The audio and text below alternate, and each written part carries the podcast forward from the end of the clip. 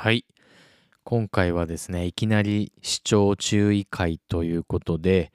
えータイトルを見てなんとなく苦手だなと思った方は視聴をお控えください。えー今回の話はですね、えー自分のビール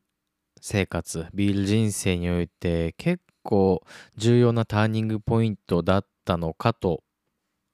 今思えば感じるのでそのことをお話ししたいと思います。えー2004年12月ですねアメリカのパンテラというバンドの、えーダイムバグダレルというギタリストがですね銃殺されるという事件が起こってしまい各方面に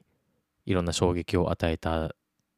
ね事件があったんですけどもそのちょうど1年後の2005年の12月にですねパンテラ好きの方々が集まり、えー追悼飲み会をしようということで、えー集まったその会に、えー行く機会がありまして、え参加してきたわけなんですが、まあ、そこの飲みに参加してた方たちも結構自分からするとかなりバンドの大先輩で結構緊張してしまう方々だったので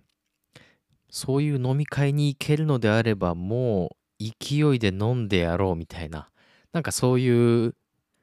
ね若気のなんたらみたいなそういう勢いがね気合がありましてで実際飲み行ったわけです。で場所はですね10人ぐらい入ったら結構いっぱいになるような個人店だったと記憶するんですけども、えーその場でですねまあほんと現役のバンドマンがわーっと飲むわけでかなりのお酒の量を飲みましてで気づけばそのお店のお酒のビールのねビールの在庫がなくなっちゃったんですよね。なのでないものはしょうがないということでそこにあった別のお酒もうその時何飲んだかはほとんど覚えてないですね。そういうお酒をガンガン飲んでまあ飲みに飲んで記憶をなくしで最後に覚えてる記憶がそのお店のトイレになんかありがたい言葉名言みたいなのが貼ってあって酒に飲んでも飲まれるな的なことがねなんかもっとうまい言い方で書いてあったのだけは覚えてるんですけどそっから何も覚えてなくて気がつくとあの病院の手術台の上に寝かされて上からあのかなり強めの光を当てられてたんですね。で状況がさっぱりわからないわけですよ自分としては。で目は覚めたものの酔いからは覚めたわけじゃないのでちょっと酔っ払いながら一体今何が起こってるんだろうっていうのを辺りをキョロキョロ見渡してみたんですけどなんか緑色の服とか着せられてて、まあ、どうやら手術を受けたのは自分なんじゃないかみたいな感じでまたこうキョロキョロ見渡してみたらあの左手の中指が吹っ飛んでたんですよね。第一関節ぐらいからなくてというかついてはいたんですけど一回あのちぎれちぎれちゃったものを無理やりそこになんか置いて置いてつないぎ合わせてたようなそんな感じでただついてたんでもうすでにこの切れちゃった方の指は血液が回ってないのでもう完全に壊死が始まってるというかそういう感じの状況ででまあ自分がやらかして指飛ばしたなっていうのは分かったんですけどまあ酔っ払ってたしあんまり焦ってもしょうがないんであっちゃーぐらいに思っててでそこから何時間経ったかまあ病院にずっといて包帯でぐるぐるぐるぐる巻きにされてで酔いも覚めてきてあやべえなと思ってで全然バンドとかやってたんでライブも決まったりとかしててまあキャンセルしたような気がするんですけど、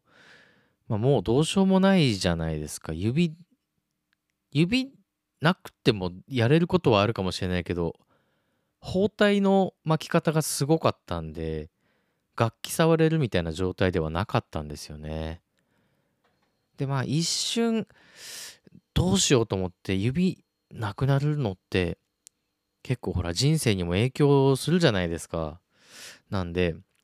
やべえなどうしよう。あーでもメンバーの人に何て言おうかなとか結構考えはしたんですけどまあ飛んじゃったもんはもうしょうがないんでまあいっかみたいな感じにすぐ切り替わった覚えがあるんですよね。ちょうど1日ぐらいで。であの当時のメンバー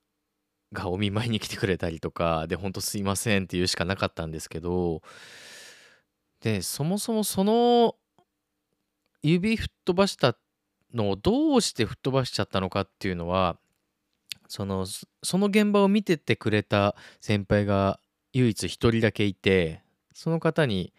聞いた話なので本当かどうかっていうのは自分でもわからないんですけども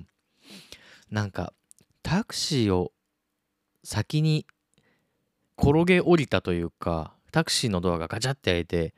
転がるようにまあ酔っ払いの気候ですよね。転がるようにこう降りてったっていうのはその先輩見ててくれてて。で気づいたらすごいすごい血が流れてたらしいんですよね。で指を指が切れてるっていうのをなんか認識したみたいでどうしたんだどうしたんだってってダッチョくんダッチョくんって言ってこう探してたらあの指があのなんだろう鉄柵というかそう柵にぶら下がってたらっぽいんですよね。あの第一関節より上の部分がもう1センチか2センチかの部分がプラーンってぶら下がってたみたいででどうやらなんかマンションの、えー、ゴミ置き場とかによくある鉄製のシャッターみたいな横にガラガラガラって開くようなシャッターがあるんですけどそこのシャッターがまあ運悪く半開きでそこにこうガシャーンって手をかけてもたれかかってそのまま体重でこうシャッターがガーって開いちゃってまあそのなんだひし形にこう組んであるようなシャッターだからこう扉が開くとそのひし形がググググって狭狭くなっていくようなああいう蛇腹式のっていうかなんかそういうシャッターででその勢いでなんか自分の体重で切れたっぽいんですよね。でなんだろう工具とかでスパンって切ったのと違ってあの汚くなんかブチブチブチって切れちゃったっぽいんですよ指が。なんで修復がもうできないと。その当時なんでか知らないけど周りに指切ったって人が結構いて23人は知ってたんですけどまあその人たちもいろんな境遇があったんですけどその中では例えばノコギリでスパーンと切っちゃった人がいたりとかして。でその人はねなんかついたらしいんですよ。結局。すぐに発見してすぐに持ってってで傷口が綺麗だったんでかろうじてついた、まあ、神経までは無理だから動きはしないけどっていう感じだったみたいですけどね。で僕の場合はそれでブチブチって切れちゃったもんでもうつきませんと。でそれも聞かされてあつかないんだと。じゃあどうしますかってなって。で何かだったかな？形成科のとこに移っえー、とねお世話になったのか忘れちゃったんですけど要は病院としてはちゃんと手の形として戻戻す方がいいんじゃないかと。要はちゃんと爪の部分があって中指が一番長いっていう状態にするのがいいんじゃないかと。でもまあ指はもう死んじゃってるからじゃあ例えば足の指を切って手につなげて形成するのはどうでしょうみたいなことを結構マジで言われてでただあの足に関してはあのなんだろうあんまりこうバランス感覚があんまりなくてなんか手手もダメになったのに足足の指もないとかなるとちょっとその歩行とかに問題があるんじゃ出るんじゃないかと思っちゃってもう断固拒否をしてだったら指ない方が全然いいですっていう話をして それでじゃあ足は何もせずじゃあどうやって傷口縫いましょうかみたいな話になってそこからまあ先に進んだんですけどで結果的に、えー、自分の体のどっかの部分から皮膚移植をするっていう方法がまあ最適だということででね何て言うんでしょうね。手の親指の付け根ちょっとぷっくりしてるところの皮を剥いでそこの剥いだところに中指の切れちゃったところを、えー、糸で縫い付けてまあ本当あの中身のその肉むき出しですよね。でその縫い付けてその縫い付けた状態で2週間キープ。ってことを言われまして。いやそうするとなんか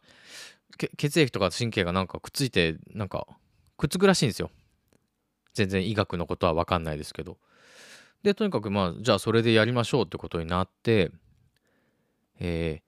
中指を深く折り曲げてその親指の付け根のぷっくりした部分につけた状態で2週間。でその上で動かしちゃダメなんであのもうぐるぐる巻きですよね包帯。ドラえもんみたいなドラえもんの手みたいな状態であのー、親指となんかもう小指だけが出てるような状態でほぼ何もできない状態で2週間我慢ということで、えー、そこからまあ治療生活が始まったんですけどそのね2週間の間にあのねよく行ってた楽器屋で冬のセールが始まっててでその頃すごい楽器を買うのがもう日課だったんで遊びに行ったんですよね。そしたらちょっと欲しいなと思ってたギターが安く売っててで、これちょっと荒探しをしてもうちょっと値引きできないかなと思って、その左手がもうぐるぐるの包帯巻きにの状態で、ギター弾かしてくださいって思想をこう求めて、店員も多分困ったでしょうね。とりあえず弾かしてってか持ってきてはくれたんですよ。でも何もできないんで、とりあえず右手だけで、えー、状態を見て、膝の上を置いてこう細かい部品部分のね部品のチェックとかしてしたらね1個ちょっとね傷を見つけちゃってあってはならないとこの傷を見つけてすいませんっつってこれここ傷ついてるんで直すとなるともうちょっと金かかっちゃうから割引できないですか？みたいなことを言って無理やりあの年末のセールとその言いがかりの割引ダブルで割り引いてもらってあの右手しか使えない状態でポール・リード・スミスのギターを買うっていうねちょっと気候に走りましてですね、まあ、それもちょっといい思い出だなと。片手でハードケース持って改札入ってまたハードケース持ってみたいなそういうことをやってねちょっとしんどかった覚えがありますけどね。それで2週間後にえー、くっついただろうっていうことで、えー、包帯を取ってそのペローンってこう親指のぷっくりした部分をペロンって剥がれてた状態のところをまたメスで切ってでその親指のところのあのぷっくりした部分は完全にむき出しになっちゃったんで今度そこをまた移植しなきゃいけないって言って今度小指の付け根のね、なんかチョップするようなとこの皮膚を薄く切ってまたそこに移植するみたいな結構大掛かりなことをやったんですけどあのー何がびっくりしたって指を2週間ずっと曲げてて何も動かさなかったわけなんですけどそうすると、えっと第三関節要は指の付け根のところがずっと曲がって、えー手のひらのとことずっとなんかねくっついてる状態なんですけどそこって全然怪我はしてないわけですよね。でも怪我何もしてない皮膚同士が2週間ずっとくっついてたってだけでくっついちゃったんですよ。でそこを開くまあ要は手がグーの状態からパーの状態にするときにもう完全に皮膚くっついちゃってるんであのすごい痛くてあのちょっとパーにするのにかなり手こずったというかなんなら傷が残ったぐらい結構激痛だったんですよね。うん、でまあ結果的に、えー中指の先端がない状態、うん、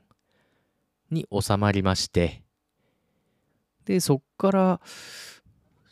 そうですね。多分2ヶ月ぐらいでなんかギター弾き始めたような覚えがあるんですけどまあなんならまあほぼ使わないからまあいいかみたいななんかそんな軽いノリで本当今の今まで生きてきてるんでまあ支障はまああるんでしょうけどまああんまりないというかまあちょっとしびれは全然今でもあるけど支障はないかなぐらいのうん。まあなんか、うん、これ以上派手な怪我じゃなくてよかったなっていうのはありますけどね。うん。でこれこの経験がなんでビールにビールのね今後のビール人生に影響が出たかっていうのはちょっと次の回でお話ししようと思います。今回はただのあの酔っ払いすぎて怪我するとかあの人に心配かけるのはやめた方がいいですねっていうお話でした。